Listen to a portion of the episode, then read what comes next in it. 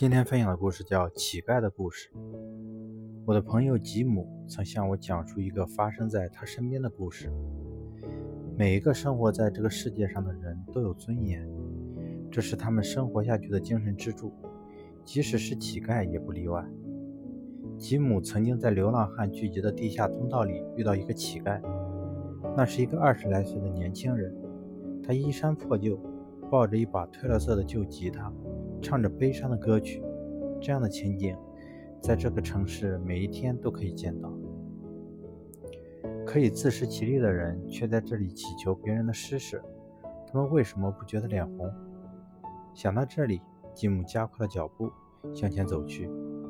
吉姆可不想为这样的人付出什么。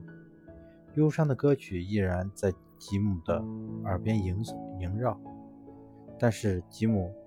没有心情停住，先生，请等一等。当吉姆走上台阶的时候，一个声音叫住了吉姆。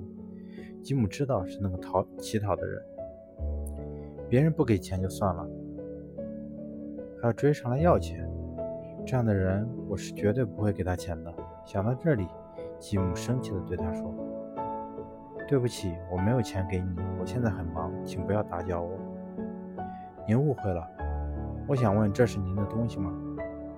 当吉姆看到他手里的钱包的时候，这才发现那正是自己的钱包，里面有整整一万美金。这些钱要是丢了，吉姆的工作就完了。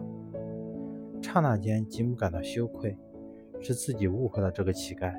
他并不是向，并不是向吉姆讨要什么，而是归还吉姆丢失的钱包。